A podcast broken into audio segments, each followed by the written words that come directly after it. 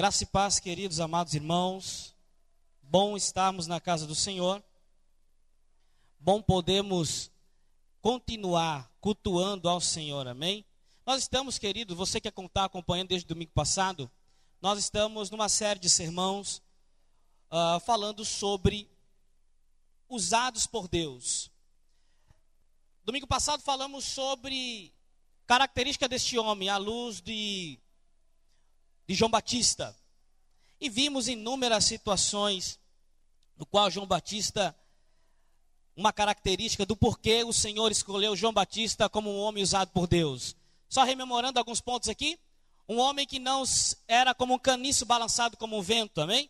Um homem que não seguia padrões que eram pré-estabelecidos pelaquela sociedade. Um homem que era humilde, mas um homem também que era corajoso. Tantas razões que são razões para nós sairmos dessa noite só com essas informações, já com muito análise sobre que, o que é ser um homem usado por Deus.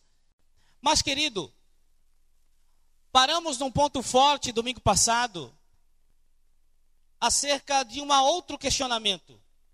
Não agora mais o porquê que Deus usou aquele homem, porquê que aquele homem tinha a qualidade de homem a, a se dizer um homem que era usado por Deus. Mas o que nos chama a atenção nesta noite, e gostaria de conduzir a amada igreja, os irmãos que estão aqui, os irmãos que estão nas suas casas, é como é que Deus usou este homem, amém? Lucas capítulo 3, versículo 5. Lucas capítulo 3, versículo 5. Nós iremos introduzir nesse sermão deste domingo, segundo sermão da série Usados por Deus, como é que Deus usou este homem. E creio que o como vai ser a resposta para a nossa a nossa mensagem nesta noite. Lucas capítulo 3. Hoje estamos felizes de ver alguns irmãos que não víamos. Márcio está conosco hoje. Temos aqui Dalvinha, temos, estamos com a casa cheia, Raiete, todo mundo. Bom, bom vê-los voltando à rotina, mesmo que sejam mascarados, mas estamos todos aqui dentro daquilo que é possível. Amém? Lucas capítulo 3, a partir do versículo 5, irmão. Já lhe convido a você manter sua Bíblia aberta para nós compartilharmos esse texto. Como é que Deus usou esse homem? Versículo 5. Todo vale será aterrado, e todas as montanhas e colinas niveladas. As estradas tortuosas serão endireitadas, e os caminhos acidentados aplanados. E toda a humanidade verá a salvação de Deus. Amém? Lucas capítulo 3, versículo 5, para iniciarmos esse texto. Convido você também a orar nessa noite, para que Deus possa falar contigo, não aquilo que você, quem sabe, chegou aqui querendo ouvir, mas aquilo que nós necessitamos escutar dessa parte do Senhor nessa noite. Graças te damos, Senhor, por estarmos diante da tua presença, da tua glória e tua soberania. E que a tua palavra seja verdade para nós, como foi no passado e é na atualidade. Para que possamos, ó Deus, consertar o nosso caminho, para que possamos cada dia mais estarmos parecidos com Cristo, na medida da sua estatura. Por isso, ó Deus, nos dirige neste momento, não diante do que o nosso coração muitas vezes quer ouvir e deseja ouvir, mas que possamos estar abertos, nossas mentes, nossos corações, tudo que há em nós, para escutar a tua boa palavra. É no teu nome que nós damos graças por tudo. Amém, amém, amém. Como é que Deus usou esse homem, irmão? Deus usou este homem para aterrar os vales. Versículo 5 diz que Deus usou este homem para aterrar os vales, para preparar para as veredas. Todo vale será aterrado, as montanhas, as colinas são niveladas. Me parece que Deus usou esse homem para organizar uma bagunça, organizar um, um, uma situação que estava diversa. Dizer, o próprio autor utiliza aqui, e na verdade aqui é uma antecede uma profecia do profeta Isaías, como os irmãos vê bem no versículo 4, né? Mas o próprio Cristo nos orienta aqui neste a nós temos uma atenção mais específica para esse texto, queridos, esse texto profético, esse texto que fala sobre o próprio João Batista, amém? Meus amados irmãos, Deus usou este homem e um exemplo aqui fala sobre vale, sobre montanha, e até agora no momento me parece meio confuso, né? Mas se nós, primeira coisa que nós temos que, que tentar entender aqui é as situações de cada, de cada uma das coisas, né? Então o que, é vale? O que, que é montanha, né? Vale aqui é uma depressão, é um buraco, um abismo, né? É isso que o Senhor está dizendo aqui. Ele levantou este homem para para o abismo que existia entre o povo, para que esse povo pudesse novamente se conectar com o Senhor, amém? Então esse é João Batista. Então a função de um homem que Deus usa é essa função, aproximar as pessoas através da sua palavra ao Senhor. Por isso que o Senhor disse: Ele é este homem no qual fará sobre vai aterrar as montanhas, as colinas são niveladas, as estradas tortuosas serão endireitadas. Este povo estava no abismo de impureza, de desânimo, de comodismo, podemos dizer até de mundanismo. Esse povo aqui estava numa situação adversa. Percebemos que aqui outra, outra característica de um vale, o vale separa dois montes. Separação. O Senhor diz: Olha, eu vou usar este homem para, para que todo vale seja aterrado e nivelado, para que não haja mais separação. João Batista trará uma mensagem que vai trazer a comunhão, as mágoas, as contendas, as maledicências, tudo isso será cair por terra, porque Deus usou este homem para aterrar os vales, amém? Mas não só usou para aterrar os vales, mas usou também este homem para nivelar os montes, como diz aí no versículo 3. Nós estamos aqui com vento que nos ajuda e ora, mas vamos, vamos coordenando aqui. Versículo 3. Tudo, todo vale será aterrado e todas as montanhas e colinas niveladas, as estradas tortuosas serão endireitadas e os caminhos acidentados serão aplanados. Deus usou este homem para nivelar os montes. Nós vimos o porquê que Deus usou este homem. Característica do domingo passado. Mas agora nós estamos vendo nesse texto a continuação da verdade escrita nesse texto de Lucas capítulo 3, o porquê e como é que Deus usa esse homem. Montes aqui falam de orgulho, podemos dizer montanhas, tem todo um significado.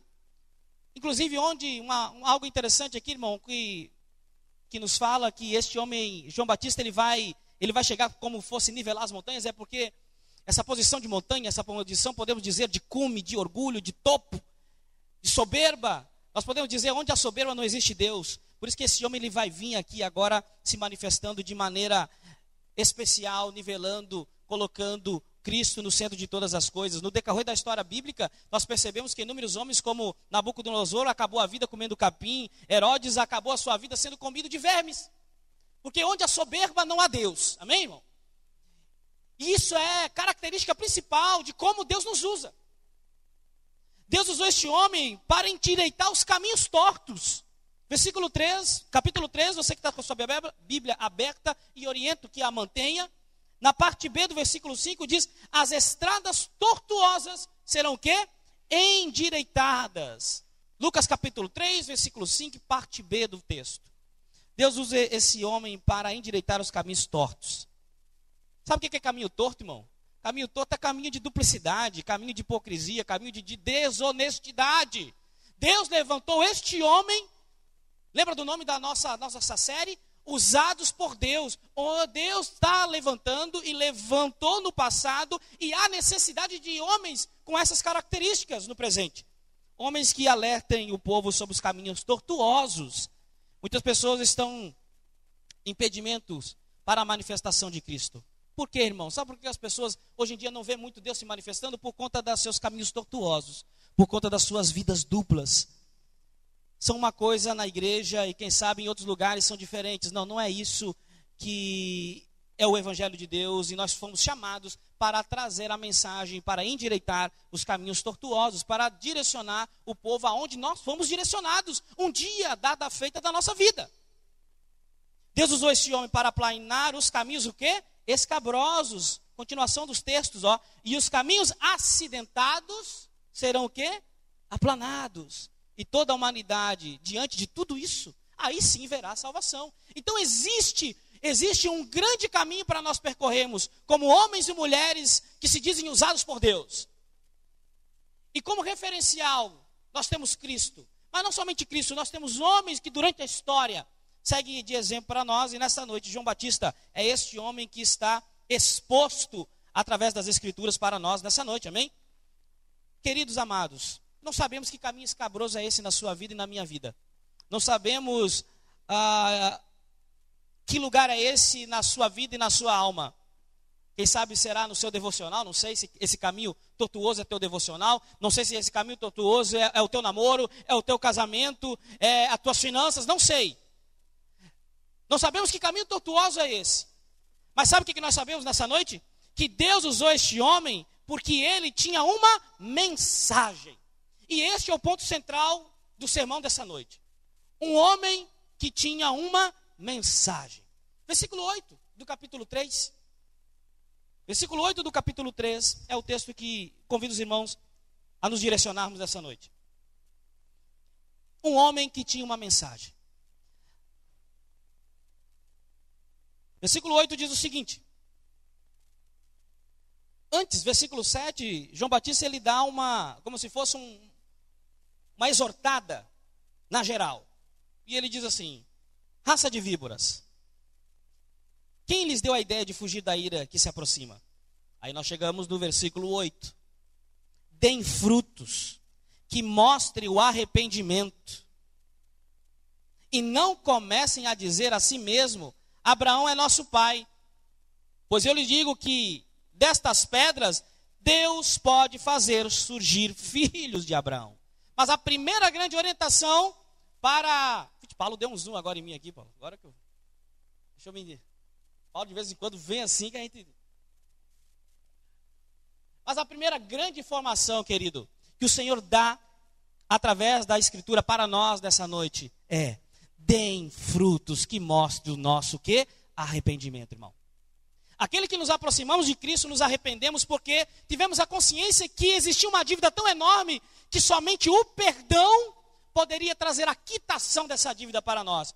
Pois João Batista diz: pronto, diante desta, desta nova realidade, diante dessa nova consciência, então mostre agora os frutos desta nova consciência. E quais são os frutos dessa nova consciência? Simples assim, nós temos lá em Gálatas capítulo 5 um bom referencial dos frutos dessa nova consciência: amor, temperança, longanimidade, domínio próprio, Outros textos bíblicos que dizem que aquele que mente não mente mais, aquele que rouba não rouba mais. Por quê? Porque agora não faz mais parte da vida daquele que frutifica através da consciência do arrependimento. Este homem ele tinha uma mensagem. E a mensagem deste homem, querido, que nós lemos nessa noite, está ligado aos frutos. A palavra que ele prega é a palavra de Deus e não a palavra dos homens. Amém? Um homem na qual é usado por Deus, filhos de Deus que são usados por Deus, tem uma mensagem que não está condicionada à vontade, à palavra e às querências humanas. Lucas capítulo 3, versículo 2. Nós estamos num contexto aqui de 400 anos de silêncio, irmão. Você sabe o que é passar mais 400 anos orando e nada ser respondido? Aquela, aquela civilização, aquela sociedade, tanto que nós sabemos que as maiores, as maiores heresias surgiram nesse período de 400 anos. O que o irmão puder imaginar de heresia no mundo surgiu nesse período de silêncio. Porque aonde Deus silenciava, o homem queria falar. E às vezes o silêncio é a própria resposta de Deus, amém? O que nós temos aqui diante desta revelação da Sua palavra é que a palavra que este homem pregava, a palavra que homens de Deus, usados por Deus, pregam, é a palavra de Deus. Versículo 2, capítulo 3. Anás e Caifás exerciam o sumo sacerdote. Mas foi neste ano que a palavra veio a quem? A João Batista. Mas nós temos aí Anás, nós temos Caifás, nós temos aí sacerdotes, nós temos religiosos, mas a palavra não veio a estes homens, porque esses homens não se enquadravam nas características de homens e mulheres que são usados por Deus. E quando Deus não encontra, quando olha para a terra e não vê homens capazes de serem considerados, Kelso, homens que são usados por Deus, ele levanta quem ele quiser, aonde ele quiser, para revelar a sua mensagem. Amém. O nosso Deus ele não está preso à incredulidade humana. O nosso Deus está completo do seu poder e da sua soberania. O Senhor olha para este para este homem e a palavra veio a João Batista. E veio a João, e continua o texto, acompanhe na sua Bíblia. Veio a João Batista, filho de Zacarias, aonde? No deserto. Nós vimos isso aí domingo passado, que Deus ele pode muitas vezes nos surpreender utilizando pessoas inadequadas. Por que, que seriam as pessoas adequadas aí? Irmão, você que está com a tua Bíblia aberta, quem seriam as pessoas mais adequadas? Anás e Caifás. Os caras eram os líderes, os caras que representavam Deus ali naquele momento como referencial, mas a palavra não veio a eles porque né, pessoas não são usadas pelaquilo que dizem que são, pessoas são usadas pelaquilo que Deus diz que elas são. Então Anás e Caifás se diziam sumo sacerdote, se diziam ali serem homens de Deus, mas não eram.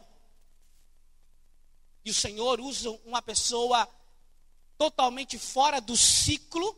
João Batista não andava em palácios, João Batista não tinha um legado na, na, no meio sacerdotal. João Batista não era filho de sacerdote, não era neto de sacerdote. João Batista era totalmente fora daquele, de tudo aquilo que era previsível. Mas a palavra veio a quem? A João Batista. E ainda veio a João Batista em um lugar totalmente, quem sabe, inadequado num deserto. E eu gosto aqui porque a palavra veio a João Batista num deserto. Num lugar onde não tinha espectadores. Num lugar onde não tinha mídia. Num lugar onde não tinha glamour. Num lugar onde não tinha sofisticação. E é isso aí que está faltando nos nossos dias. Pessoas entenderem que não são as estruturas que trazem a palavra de Deus aos homens, mas sim o interior daquele que se diz boca de Deus. É isso que está faltando nos nossos dias. Uma mensagem que esteja de acordo com a palavra de Deus. Os palácios estavam corrompidos, irmãos. Os que trabalhavam como soldados estavam corrompidos. Os publicanos estavam corrompidos. Os soldados estavam corrompidos. O rei estava corrompido. Sabe por que eu gosto disso aqui? Porque a mensagem aqui, ela traz um contexto de um problema que você pode dizer assim: ah, pastor, mas a, o tempo lá era muito diferente. Nós vamos ver que não. Nós vamos ver aqui que no período de João Batista, principalmente nesse texto que estamos lendo aqui, João Batista enfrentava uma crise moral à nação, a nação estava enfrentando uma crise social, essa nação estava enfrentando uma crise política, essa nação estava enfrentando uma crise espiritual. Alguma coisa lhe parece semelhante, meu irmão? Alguma coisa lhe lembra essa situação? Você percebe que nós estamos vivendo um remember muito mal feito dessa sociedade. E parece que nós nem, trabalhos, nem trabalho para o diabo nós damos. Porque nós passa tempo, passam eras, passam gerações e os homens continuam falhando nas mesmas coisas que desde o início da humanidade. Na sua arrogância, na sua prepotência, na sua tentativa de se colocar no lugar inadequado. O que nós vemos aqui é um homem que não, um homem que tinha uma mensagem, um homem que tinha uma palavra, e um homem que tinha um título para essa mensagem. A mensagem é a mensagem de arrependimento. Só que eu lhe digo a você que a mensagem de arrependimento, ela não é popular. Ninguém quer ouvir a mensagem de arrependimento. Porque ela não é palatável. Mas João não quer agradar a homens, João quer agradar o quê? Somente a Deus. Um homem que Deus usa, a sua prioridade é o próprio Criador, amém, irmão? Nossa nação, irmão, está vivendo crises, lógico, crises sem precedentes. Crise sem precedentes. Podemos colocar a humanidade como um todo. Nossas instituições estão doentes, enfermas. E que nós precisamos entender que, às vezes eu ensinando, esse dia eu estava dando uma aula no sexto ano, e falando sobre as capitanias hereditárias, os donatários. E aí tem um tempo, tem um período que a gente fala, falamos sobre clientelismo. E o clientelismo foi uma maneira lá nas capitanias hereditárias de se corromper os primeiros cargos públicos, que era o ouvidor-mor, o capitão-mor, né? para que não pudesse pagar imposto.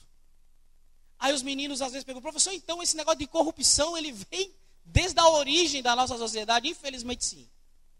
Porque a corrupção, ela me parece que está no DNA desta nação. Porém, querido, também no DNA desta nação tem homens e mulheres que podem ser usados por Deus com uma palavra que pode trazer o arrependimento da humanidade. Amém? É isso que nós cremos. Mas essa, esse período em que João Batista está vivendo é uma época de crise moral. Crise moral nesta nação. Nós lemos no versículo 3, do capítulo 3, que Anás e Caifás eram sumos sacerdotes. Eram religiosos, eram líderes.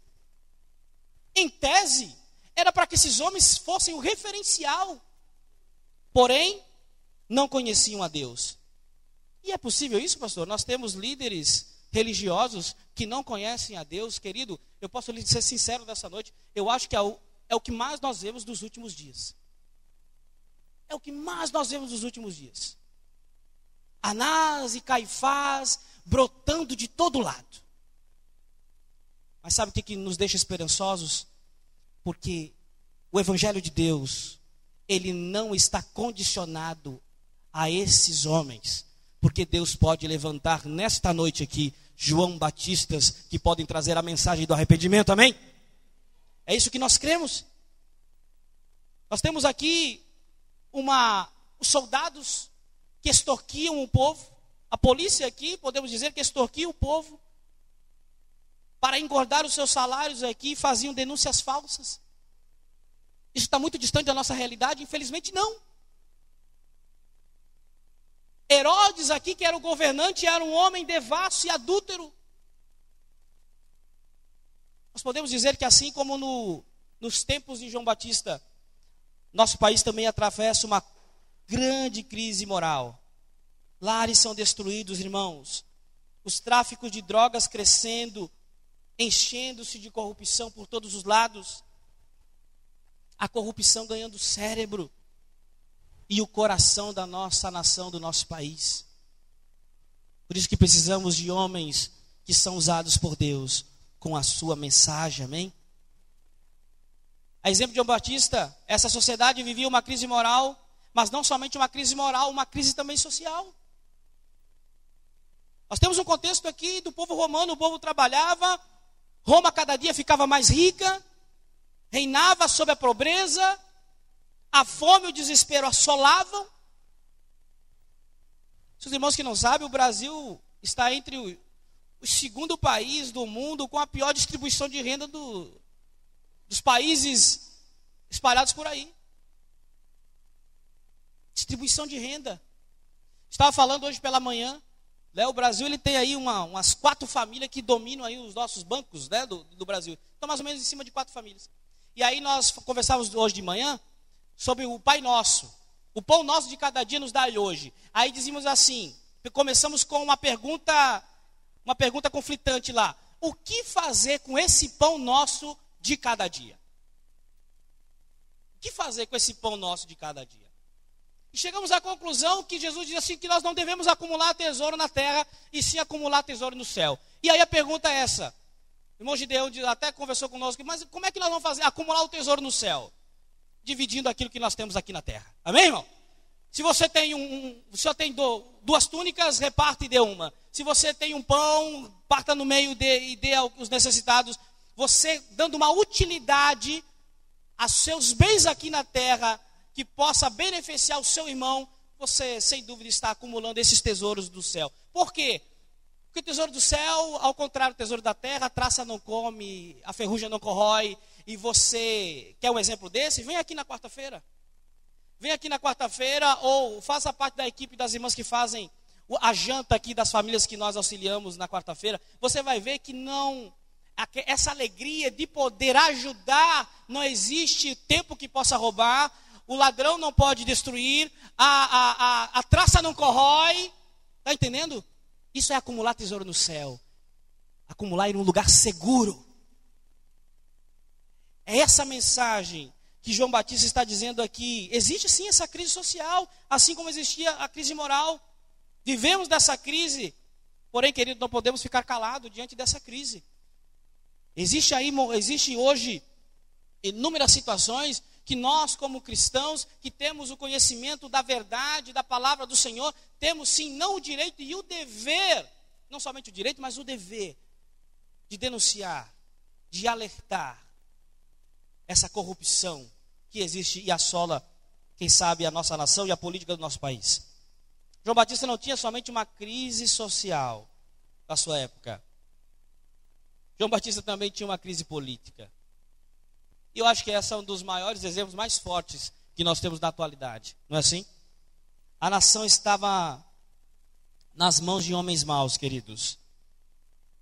Nós temos aqui Pôncio Pilatos, nós temos aqui Herodes, e esses caras eram o espelho dessa nação. Você vai ver que nós estamos tão, tão, tão pobres, mas de, de, politicamente falando, no nosso país, que nós temos do, majoritariamente duas opções, né? Duas opções. O cara é uma coisa ou uma outra. De tão, de tão pobre que nós ficamos politicamente falando no nosso país. Mas o que nós entendemos aqui, queridos, é que esses dois referenciais que nós temos hoje na atualidade do nosso país são espelhos. Tanto espelhos para um, como espelhos para outro. E esse povo sai feito louco, brigando um com o outro, porque se espelham nesses referenciais. Só que eu digo para você nessa noite, irmão, o teu referencial não é nem um partido, nem uma ideologia. O teu referencial é Cristo. E Cristo nos deixa claro qual é a nossa mensagem. E a nossa mensagem é a mensagem do quê? Do arrependimento. Ah, pastor, mas nós temos uma crise política. No tempo de João Batista também. Ah, nós temos uma crise social, pastor, no tempo de João Batista também. Ah, pastor, mas e a crise moral? No tempo de João Batista também tinha todas essas coisas, mas nada disso tirou o foco da mensagem que aquele homem foi usado por Deus. Qual foi a mensagem, querido? Arrependam-se e dê frutos de o quê? Arrependimento. O homem que Deus usa é um homem que tem uma mensagem. E essa mensagem atravessa o tempo. Nossa representação política pode ser agonizada em níveis mais baixos de desmoralização, irmão. Porém, a nossa mensagem continua digna para que as pessoas possam, ouvi-la, crer em Deus e ver a sua miserabilidade ao ponto de se prostrar aos pés de Jesus. Amém? Você crê nisso, irmão? Amém. A mensagem de Deus é isso. Uma crise. João Batista estava uma, diante de uma crise moral, uma crise social, uma crise política. E chegamos, quem sabe, no, no topo do monte aqui. Uma crise espiritual, Andresa. Uma crise espiritual. Nós tínhamos um povo, Raete, religioso, mas que não era convertido. Eles produziam frutos dignos de arrependimento nas suas mentes. Achavam que toda aquela aquele ato religioso era algo que era espiritual, mas na verdade eles eram carnais. O povo estava descansando numa falsa segurança. Versículo 8, vamos voltar novamente, o texto que iniciamos diz assim: Deem frutos que mostrem o arrependimento, e não comecem a dizer a si mesmo: Abraão é nosso pai. Pois eu lhe digo que até essas pedras Deus pode fazer surgir filhos de Abraão. Isso que vocês estão dizendo, isso é inútil. Isso não vai trazer a palavra de arrependimento. O povo estava indo a juízo sem se preparar. Versículo 7 e 9, João Batista lhe faz essa grande alerta: arrependam-se, arrependam-se. Hoje a igreja evangélica ela cresce, irmão. Nós podemos dizer que a igreja evangélica ela cresce. Nós temos a igreja evangélica de todo sabor, de todas as fragrâncias, de todos os gostos. Igreja, se você é surfista, tem uma igreja. Se você é o quê? Se você é motoqueiro, tem uma igreja lá também. A igreja ela tem se adequado à, à sua personalidade também. Também, Márcio. Temos igreja de todos os tipos. E estamos na ilusão que essa igreja está crescendo. E estamos na ilusão que homens e mulheres têm se levantado, sendo usados por Deus. Temos a ilusão de que o número de evangélicos tem. Eu não vou nem tocar nesse assunto. Porque dá até vergonha de dizer. Que nós somos não sei quantos por cento da população. E daqui a não sei quantos anos seremos 50% da população.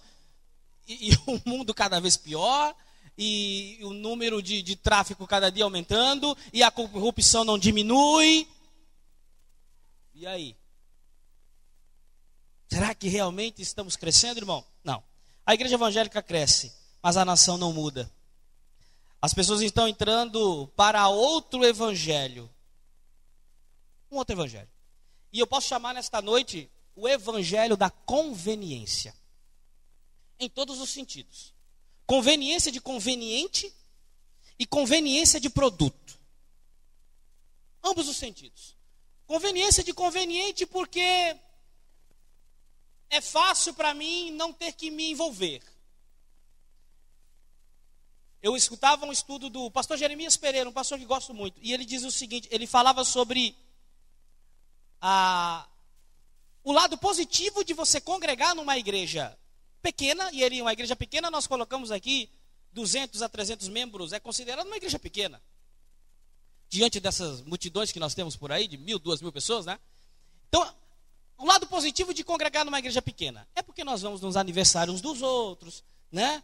Nós uh, temos um relacionamento, às vezes na semana, a gente consegue fazer algumas confraternizações, as nossas famílias se conhecem, os nossos filhos brincam junto, não é assim? Nós corremos lá na Moema Tinoco, estamos num projeto aí, viu, Márcio? E eu vi lá um referencial que eu disse, poxa, Márcio, dá para vir para cá, todas as quartas e sextas, ok?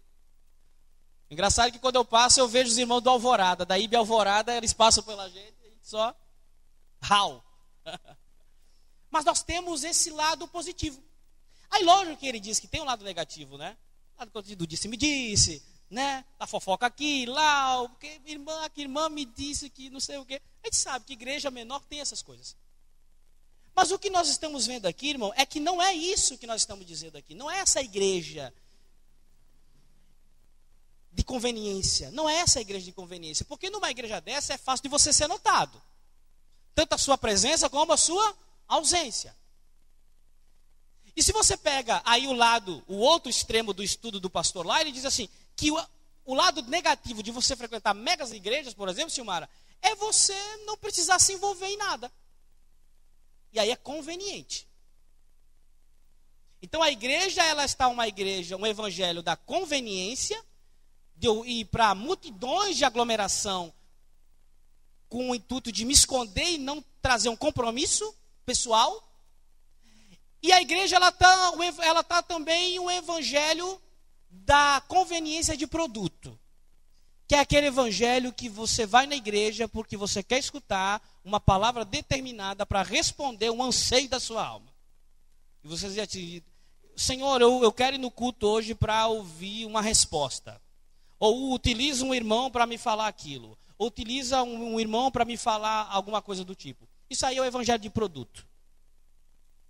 Então, infelizmente, queridos, a mensagem do arrependimento, ela não tem sido pregada porque onde há a mensagem do arrependimento, esse evangelho que é outro, e aí eu vou usar, ah, vou parafrasear o próprio texto bíblico, que seja anátema, não é o evangelho que produz o arrependimento, não é o evangelho que sara a nação, não é um evangelho que aproxima as pessoas de Cristo. Mas esse homem qual Deus usa, João Batista, é um homem que tinha uma mensagem. E João Batista, ele prega num cenário em que demonstra que Deus, ele pode trazer restauração para a nação, mesmo a partir do caos. Eu lhe convido para a gente um, um, um texto semelhante. Mateus capítulo 3, só para ali o irmão entender isso. Não passei para ti, né, Paulo? Mas acontece. Mateus capítulo 3, versículo 5. É um texto sinótico, né, irmão? Um texto que o evangelho ele todo tem mensagens que são parecidas. Porém, às vezes tem trechos que não tem no evangelho e tem no outro. Esse trecho aqui só tem em Mateus capítulo 3, versículo 5. E eu acho muito interessante próprio para isso que a gente está conversando aqui. Mateus capítulo 3, versículo 5, diz o seguinte. Vamos começar do versículo 4 que daí já é mais aterrorizante ainda, que nós vamos ver o, o, o, o paletó de João Batista aqui. Vamos dar uma olhadinha.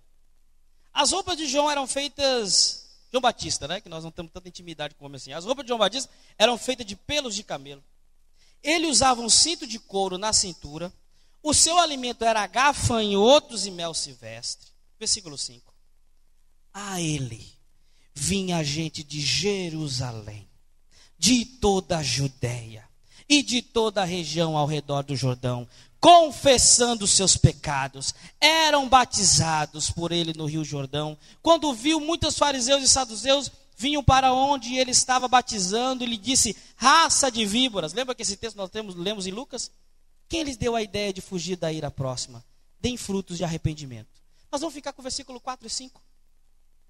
O cenário em que ele prega e quem ele é demonstram que Deus pode trazer restauração para o caos.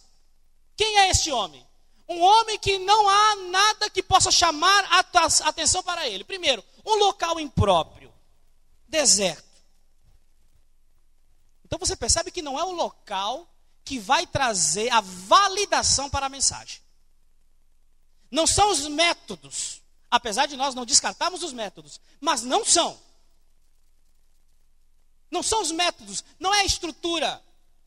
Ah, pastor, é porque aquela igreja está faltando isso. Ah, porque naquela comunidade é uma comunidade que está faltando aquilo. João Batista estava no deserto, irmão. E lá não faltava aquilo ou isso, lá não tinha era nada.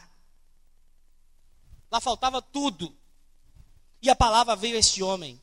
João não pregava num templo, João Batista não pregava nas sinagogas, João Batista ele não estava nas praças floridas de Jerusalém, ele estava no deserto da Judéia.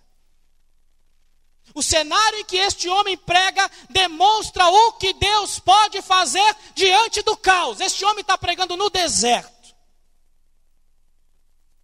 A apresentação pessoal deste homem parecia imprópria. Versículo 4.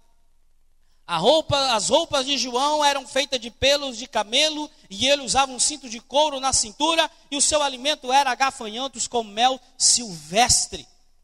Vestia-se. João Batista, eu acho que deixaria de pregar em muita igreja, porque o homem não tinha um terno, o homem não tinha um paletó, o homem não tinha nada que pudesse trazer alguma coisa que validasse a sua pregação. João Batista, sem dúvida, não seria muito bem aceito em muitas dessas igrejas que se dizem ser cheias de homens usados por Deus.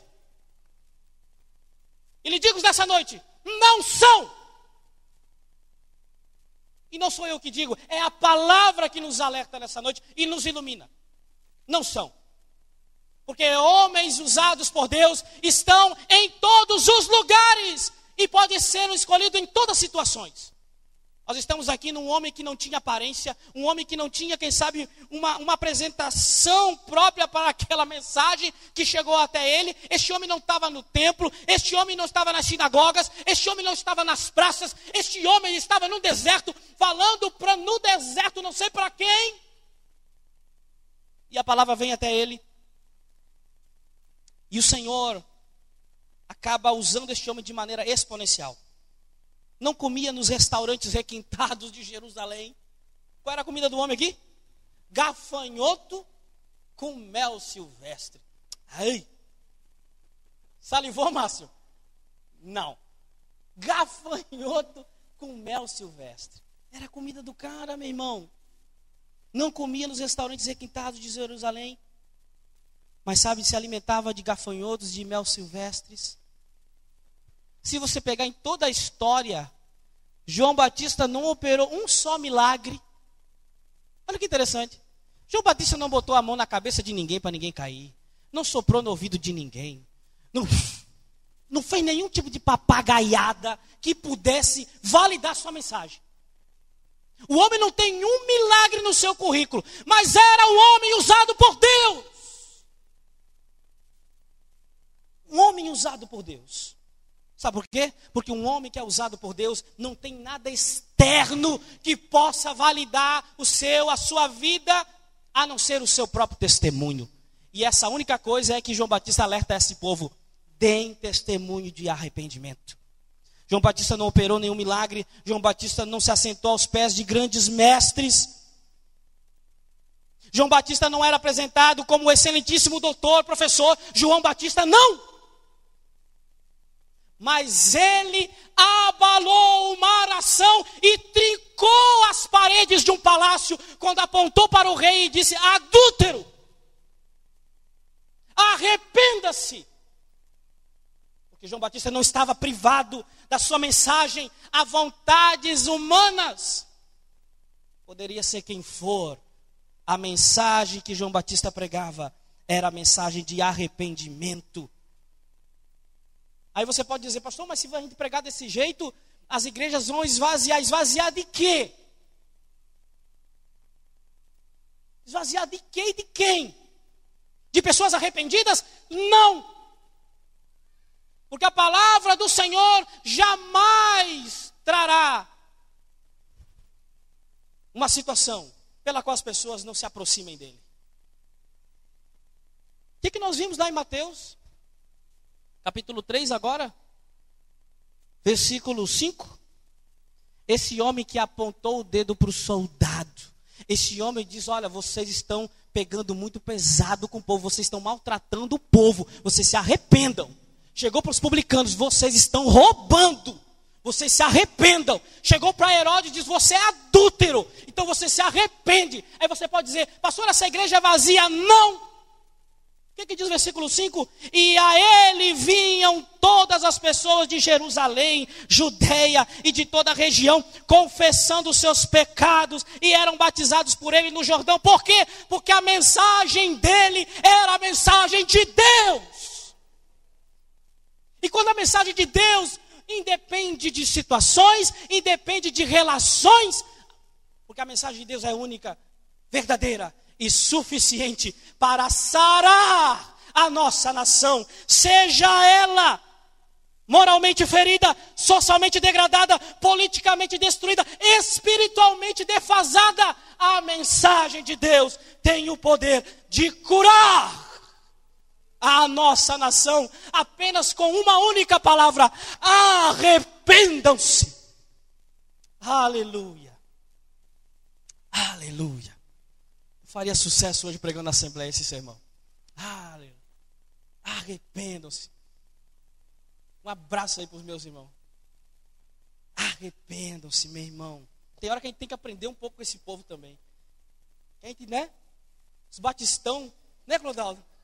Aquela coisa travada, ainda bem que Thalita está por aqui. Opa, fala. Tem hora que é bom aprender uns negócios diferentes com esse povo. É. Queridos, essa multidão era atraída.